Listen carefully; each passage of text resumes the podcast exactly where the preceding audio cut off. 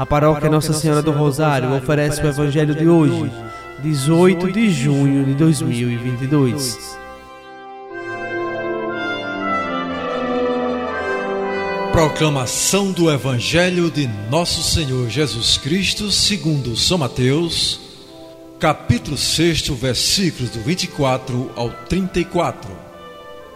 Naquele tempo disse Jesus a seus discípulos: Ninguém pode servir a dois senhores, pois odiará um e amará o outro, ou será fiel a um e desprezará o outro.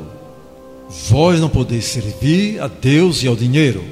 Por isso eu vos digo: não vos preocupeis com a vossa vida, com o que havereis de comer ou beber, nem com o vosso corpo, com o que havereis de vestir. Afinal, a vida não vale mais do que o alimento e o corpo mais do que a roupa. Olhai os pássaros dos céus. Eles não semeiam, não colhem, nem ajuntam em armazéns. No entanto, vosso Pai que está nos céus os alimenta. Vós não valeis mais do que os pássaros? Quem de vós pode prolongar a duração da própria vida só pelo fato de se preocupar com isso? E por que ficais preocupados com a roupa? Olhai como crescem os lírios do campo. Eles não trabalham nem fiam. Porém, eu vos digo: nem o rei Salomão, em toda a sua glória, jamais se vestiu como um deles.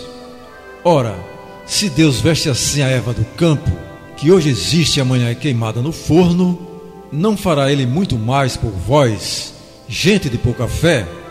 Portanto, não vos preocupeis dizendo: o que vamos comer? O que vamos beber, como vamos nos vestir. Os pagãos é que procuram essas coisas.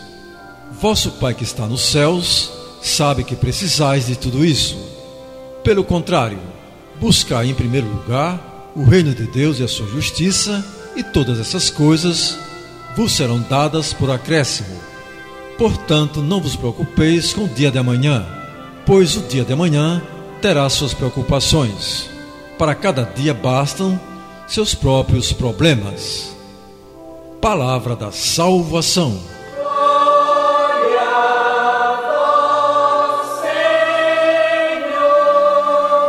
Amados irmãos e irmãs, o fim último do homem é Deus. Por esse fim, o homem deve entregar todo o seu ser. Porém, a quem não ponha em Deus o seu fim último, mas nas riquezas. Neste caso, as riquezas convertem-se no seu Deus. Neste Evangelho, Jesus põe em relevo o valor das realidades da vida. A vida e o corpo valem mais do que o alimento e a roupa devemos pôr a nossa confiança na providência paternal de Deus. Precisamos aprender sempre mais a nos abandonar nas mãos de Deus.